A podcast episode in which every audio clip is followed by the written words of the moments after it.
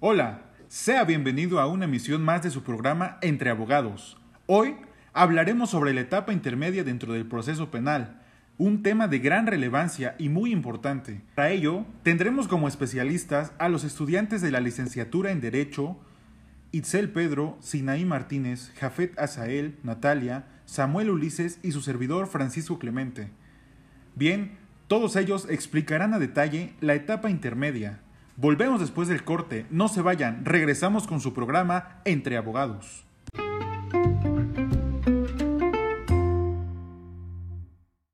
Hola, muchas gracias por la invitación a una emisión más de este programa. Mi nombre es Francisco Clemente León Martínez y hoy les hablaré sobre el inicio de la etapa intermedia, que está comprendido en los artículos 334 y 335 del Código Nacional de Procedimientos Penales. Bien, la etapa intermedia tiene por objeto el ofrecimiento y la admisión de medios de prueba, así como la depuración de los hechos controvertidos que sean materia del juicio oral. Esta etapa se compondrá de dos fases, una escrita y una oral.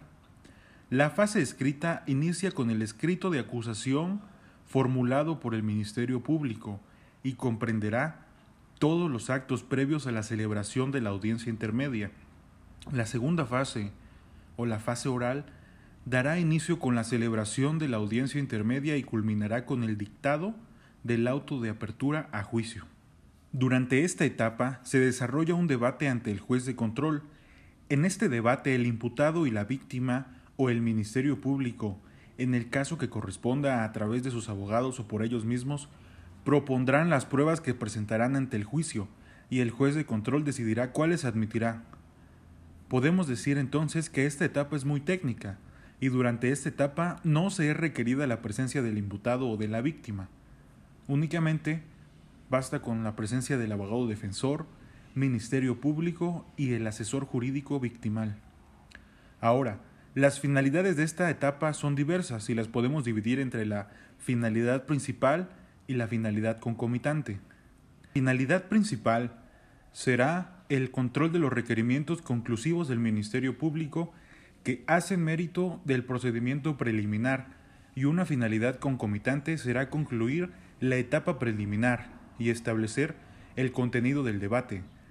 Otra finalidad concomitante sería purgar de vicios formales y materiales la acusación para evitar alegaciones de la defensa del imputado y eventualmente de la víctima sobre estos en el debate. Otra finalidad sería fijar el tribunal de juicio oral competente del que deba conocer el debate. Como lo mencionábamos con anterioridad, esta fase comienza con el escrito de acusación formulado por el Ministerio Público y este será emitido una vez concluida la investigación complementaria. En este escrito se estima que la investigación aporta elementos para ejercer la acción penal contra el imputado. Presentará la acusación. Este documento deberá reunir los requisitos tanto de forma como de fondo. Los requisitos de fondo deberán establecerse de manera clara, sucinta, coherente y circunstanciada los hechos que se atribuyen al imputado y su clasificación jurídica, de tal modo que se cumpla con el principio de congruencia. Y respecto a los requisitos de forma, en nuestro Estado son los siguientes. Primero, la individualización de la víctima. El relato circunstanciado de los hechos atribuidos con sus respectivas modalidades, la clasificación jurídica que realice de esos hechos, la mención de las circunstancias modificatorias de la responsabilidad penal que concurrieron el grado de participación del imputado o forma de intervención, los medios de prueba que se proponen para producir en el juicio y también deberá cumplir los establecidos en el artículo 335 del Código Nacional de Procedimientos Penales. Bien, con esto concluyo mi participación, espero que les haya sido de gran ayuda y ahora continuamos con nuestro programa Entre Abogados.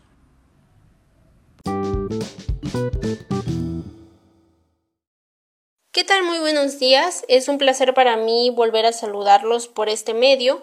Me presento, mi nombre es Sinaí Martínez Ruiz, soy estudiante de la licenciatura en Derecho en la Universidad José Vasconcelos de Oaxaca Y como ya comentó mi compañero que tuvo una participación anterior, el día de hoy estamos hablando acerca de la etapa intermedia en el sistema penal de corte acusatorio adversarial y yo específicamente les hablaré el día de hoy de la notificación de la acusación, que encuentra su fundamento legal en el artículo 336 del Código Nacional de Procedimientos Penales, y por otra parte hablaré también del descubrimiento probatorio, que encuentra su fundamento legal en el artículo 337 del Código Nacional de Procedimientos Penales. Y bien, entonces comencemos por la notificación de la acusación. Y bien, como sabemos, una vez que el Ministerio Público considere que tiene las pruebas necesarias, deberá presentar la acusación ante el juez de control. Y el juez de control, a su vez, tiene que ordenar la notificación que se deberá realizar al día siguiente de la presentación de esta acusación. Y es importante mencionar también que con dicha con dicha notificación se debe entregar a cada una de las partes una copia de la respectiva acusación.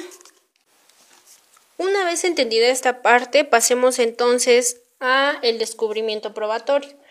¿Y qué es el descubrimiento probatorio?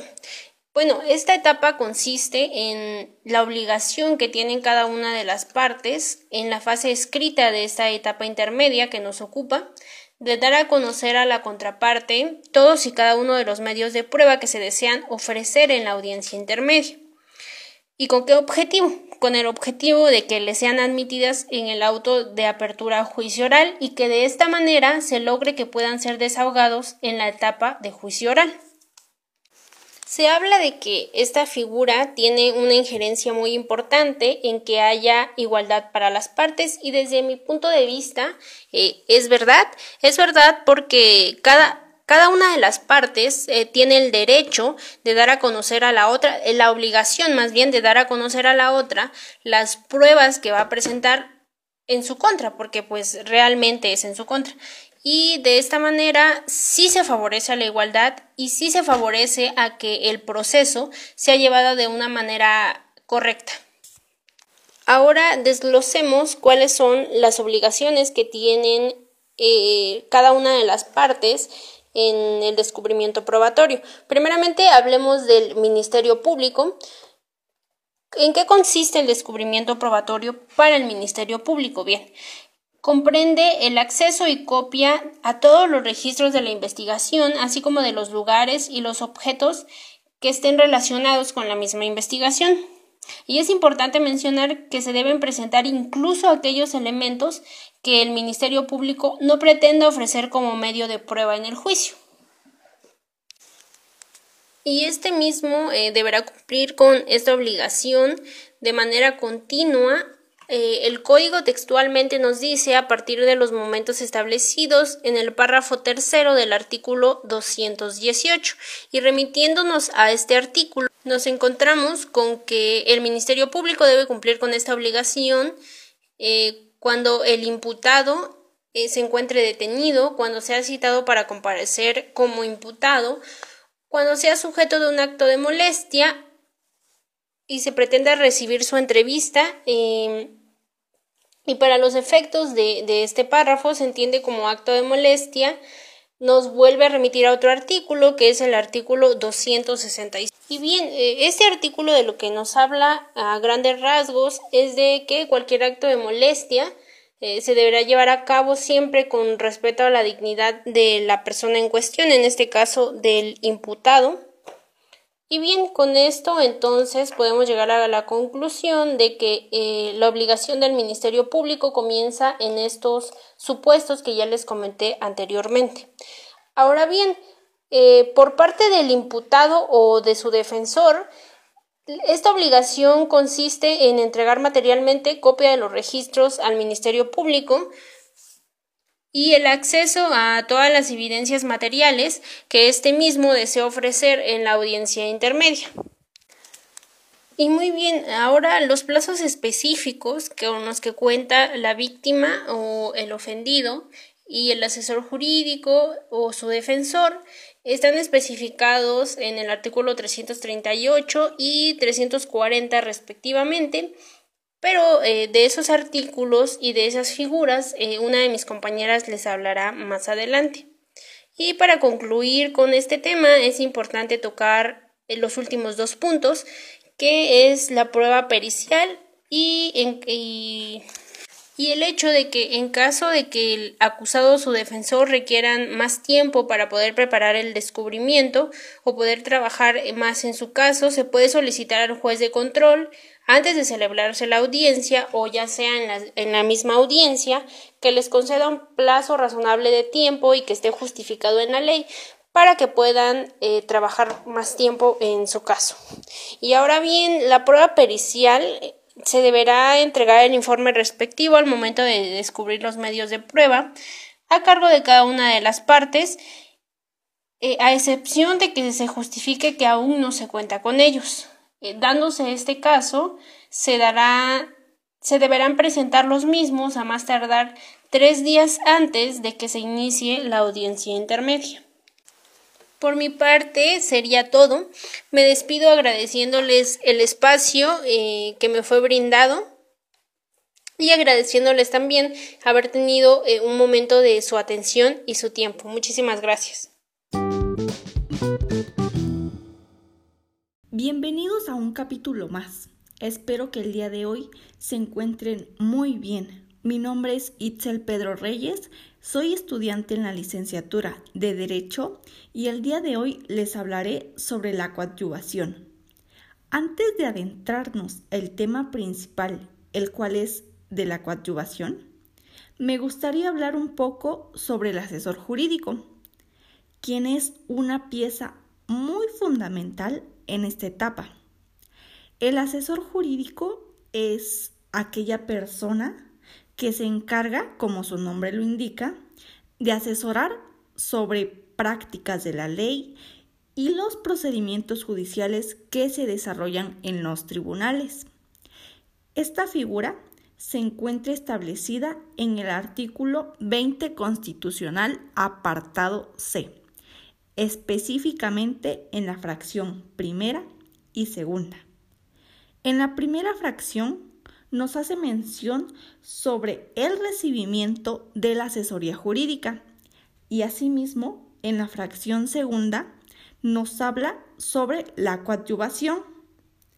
Se me hizo relevante destacar la anterior información porque para pasar al tema de la coadyuvación debemos tener un panorama general de algunos términos. El artículo 338 del Código de Procedimientos Penales no se establece sobre la coadyuvancia. Pero, ¿qué es la coadyuvancia?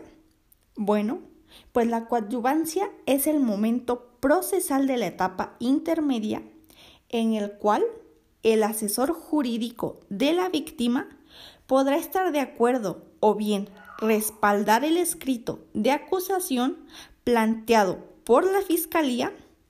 Este momento se llevará a cabo dentro de los tres días siguientes de la notificación de la acusación formulada por la misma Fiscalía, en el cual el ofendido o bien la víctima mediante escrito podrá, en primera, constituirse como coadyuvante y asimismo podrá señalar algunas correcciones en las cuestiones formales es decir, de forma que se encuentren al momento de estudiar el escrito de acusación presentado por la Fiscalía, precisamente para poder fortalecer tal acusación.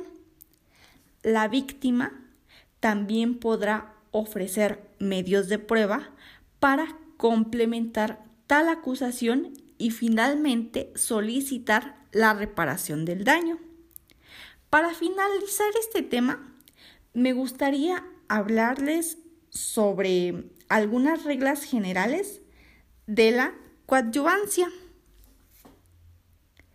las cuales nos establece el artículo 339 del mismo código.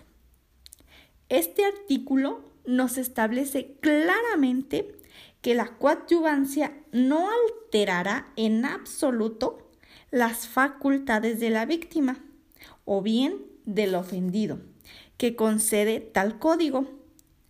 Al mismo tiempo, aclara que tampoco eximirá a las víctimas de sus responsabilidades. Y finalmente, en el supuesto de que fueran varias las víctimas, se podrá nombrar a un solo representante en común.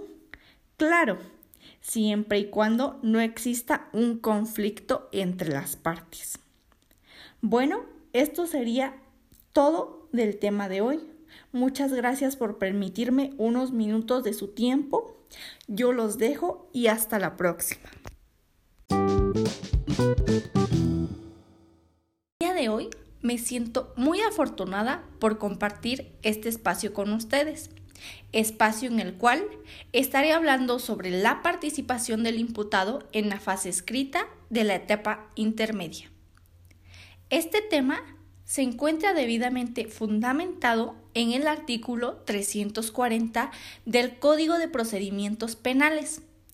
Tal artículo nos establece claramente que el imputado, o más bien su defensor, podrá mediante escrito dirigido al juez en primera, ofrecer los medios de prueba para un posterior desahogo en el juicio. Asimismo, podrá solicitar la acumulación o separación de acusaciones. Este punto lo hago de una manera muy general porque será explicado de una manera más específica en otro capítulo de Entre Abogados, en el cual, por cierto, espero nos puedan acompañar. Siguiendo con el tema, el imputado también podrá manifestarse sobre los acuerdos probatorios. Finalmente, otra facultad que otorga este artículo al imputado es el poder señalar los vicios formales del escrito de acusación emitido claro por la Fiscalía y asimismo, si se requiere, pedir su respectiva corrección. Bueno, sin más que agregar, no me queda más que agradecerles los minutos que se tomaron para escuchar este capítulo. Espero que haya sido de su total agrado. Muchas gracias y hasta la próxima.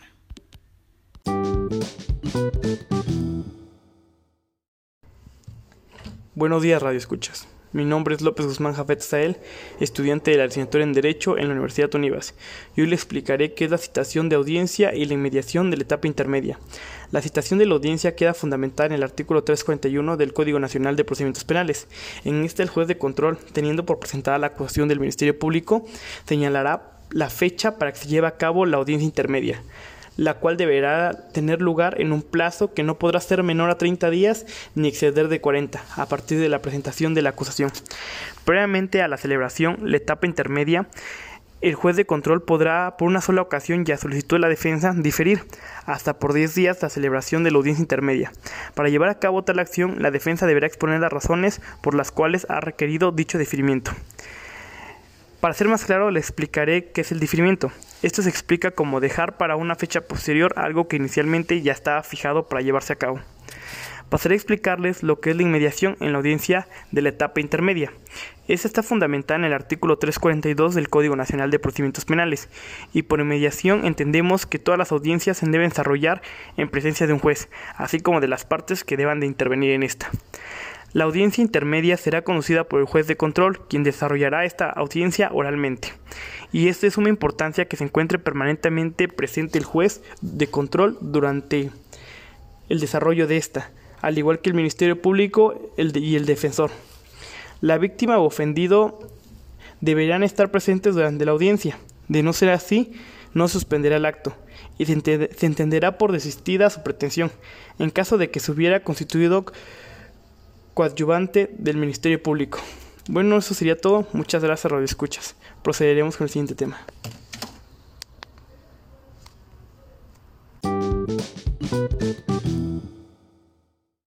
Hola, me da mucho gusto poder estar nuevamente en este espacio con ustedes. Mi nombre es Itzel Pedro Reyes y el día de hoy les hablaré sobre la unión y separación de acusación, lo cual está establecido en el artículo 343 del Código Nacional de Procedimientos Penales. Esta etapa se forma por la Fiscalía, el juez y la o las personas acusadas. La Fiscalía tendrá como responsabilidad formular las acusaciones, que a su vez las entregará al juez, mismo quien será el encargado de examinar tales acusaciones y dictar si estos se desenvuelven en una sola audiencia o bien de forma separada. Para dictar tal decisión, el juez deberá tener en cuenta que por ningún motivo se le podrá a la persona perjudicada privar del derecho de defensa y asimismo considerar que no existan dificultades en cuanto a la organización y desarrollo. Ahora bien, para que se pueda llevar a cabo en un solo juicio, este deberá de ser un mismo hecho, un mismo acusado y los mismos medios de prueba para examinar. Por otra parte, si el juez decide llevar a cabo el acto en juicios separados, será porque son distintos los hechos, son diferentes los acusados, o bien para no implicar riesgos de provocar decisiones contradictorias. Bien, con esto finalizo este capítulo. Espero que la información proporcionada sea de su total agrado. Muchas gracias y hasta la próxima.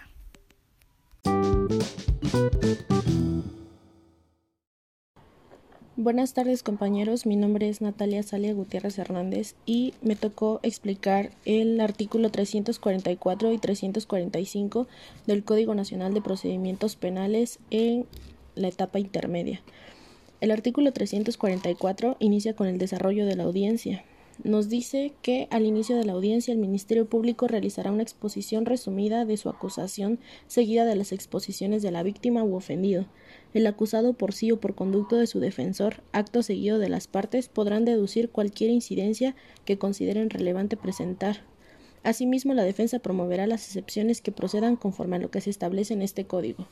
Desahogados los puntos anteriores y posterior al establecimiento, en su caso de acuerdos probatorios, el juez se cerciorará de que se ha cumplido con el descubrimiento probatorio a cargo de las partes y, en caso de controversia, abrirá debate entre las mismas y resolverá lo procedente. Si es el caso, el Ministerio Público o la víctima ocultaron una prueba favorable a la defensa, el juez, en el caso del Ministerio Público, procederá a dar vista a su superior para los efectos conducentes. De igual forma, impondrá una corrección disciplinaria a la víctima u ofendido. En el artículo 345 nos habla de los acuerdos probatorios y nos dice que los acuerdos probatorios son aquellos celebrados entre el Ministerio Público y el acusado sin oposición fundada de la víctima u ofendido, para aceptar como probados alguno o algunos de los hechos o sus circunstancias. Si la víctima u ofendido se opusieran, el juez de control determinará si es fundada y motivada la oposición. De lo contrario, el Ministerio Público podría realizar el acuerdo probatorio. El juez de control autorizará el acuerdo probatorio siempre que lo considere justificado por existir antecedentes de la investigación con los que se acredite el hecho, por último, en estos casos, el juez de control indicará en el auto de apertura de juicio los hechos que se tendrán por acreditados, a los cuales deberá estarse durante la audiencia del juicio oral. En la página de la Secretaría de Gobernación nos encontramos con eh, los microflujos de estos artículos. En uno de ellos nos menciona que en caso de que las partes decidan continuar con el proceso por vía ordinaria, el Ministerio Público procederá a exponer de forma resumida su acusación. Después, la víctima o ofendido por sí o por conducto de su asesor jurídico expondrán sus, sus pretensiones de igual manera.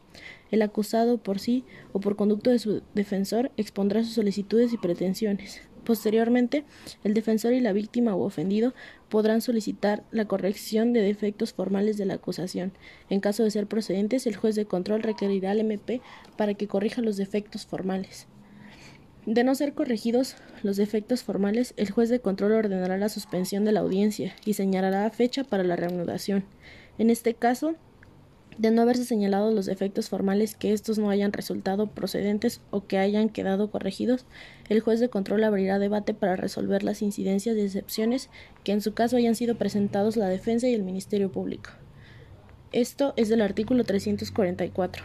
Del debate anterior, el juez de control Analizará si procede el sobreseimiento, lo que en su caso llevaría al fin del procedimiento si no continúa la audiencia.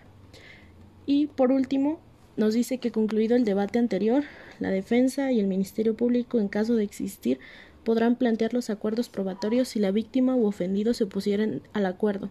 El juez de control deberá determinar si esta oposición es fundada o no. Si el juez encuentra fundada la oposición de la víctima, rechazará el acuerdo probatorio. De lo contrario, el Ministerio Público podrá realizar el acuerdo probatorio. Esto en el último artículo 345.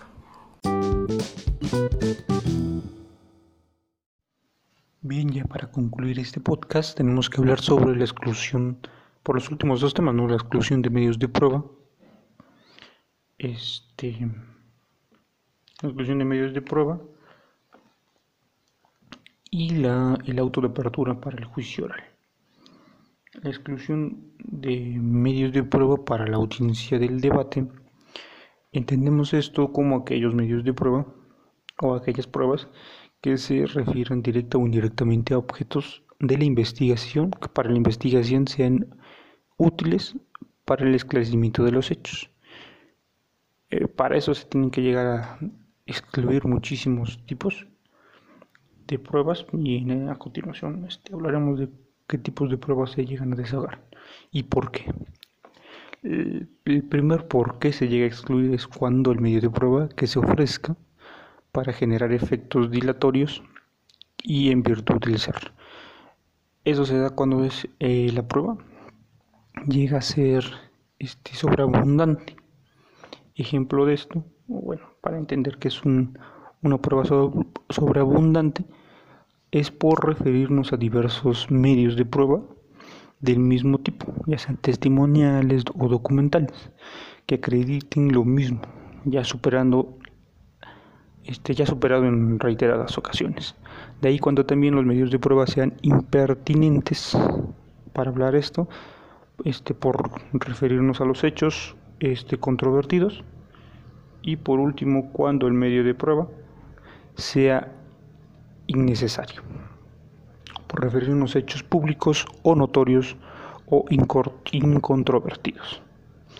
Sale. De ahí tenemos también ah, un dato curioso es cuando este el juez de control dicte o, estime que el medio de prueba sea este sobreabundante, dispondrá eh, que la parte que ofrezca reduzca el número de testigos o de documentos que este que sean los sobreabundantes, ¿no?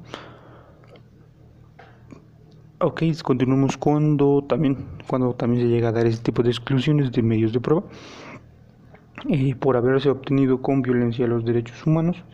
Eso es, eso es muy, muy, notorio. No este, abundaremos más en ese tema. O por habernos este, sido declaradas nulas. Eso es básico, ¿no? Al igual que por, por aquellas que es, contengan las disposiciones señaladas en este código para el desahogo de pruebas.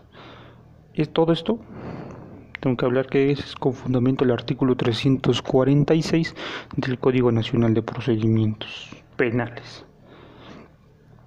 Aquí, hay, aquí surge un, dato curioso. En los casos de los delitos contra la libertad y seguridad sexuales y el, y el normal desarrollo este, psicosexual, el juez excluirá la prueba que pretenda rendirse sobre la conducta sexual anterior o posterior a la víctima, esto para proteger a la víctima. Terminando esta fase de exclusión de los medios de prueba, viene lo, más relevante. Continuamos con el auto de, apertura al juicio. Este auto de apertura al juicio tiene que tener, tiene que realizar las las siguientes características. El tribunal de enjuiciamiento competente para celebrar eh, la audiencia del juicio tiene que estar este tiene que estar al tanto de, este de este caso. También tiene que las personas que deben ser citadas a la audiencia del debate tienen que realizar las medidas para el resguardo de la identidad y de los datos personales que procedan tiene que tener ya los medios de prueba al igual que los medios este, de pruebas admitidos que deberán ser desahogados en la audiencia de juicio, así como la prueba anticipada. También tiene que ya tener las medidas cautelares para que haya para los que hayan sido impuestos acusados. También tiene que tener los acuerdos probatorios a los que hubiesen llegado las partes, en dado caso que ya tuvieran. Y por último, ya tiene que estar este ya tiene que tener la individualización de los acusados. También, y por último, hay que señalar que los acusados deberán de ser objetos del juicio, que todos ellos deberán de ser objeto de este juicio, y las correcciones formales que se hubieran realizado en ellas, así como los hechos de la materia de a los acusados. Todo esto tiene que darse cuenta antes el, juez de control para poder dictar el, al momento que dicte el juicio de apertura el auto, perdón, el auto de apertura del juicio tendría que indicar todos estos aspectos. ¿No? Tiene esas características. Además de eso, terminando, bueno, al momento de dictar el mismo, eh, el juez de control hará llegar al mismo tribunal de enjuiciamiento competente dentro de los cinco días siguientes de haberse citado y podrá y pondrá a la disposición los registros así como al acusado mismo. Pues todo eso es, esto es con fundamento en el artículo 347 del Código Nacional de Procedimientos Penales. Y, con eso se termina la, la segunda fase, la fase intermedia, y se daría paso a la tercera fase de este nuevo sistema acusatorio penal que veremos más adelante.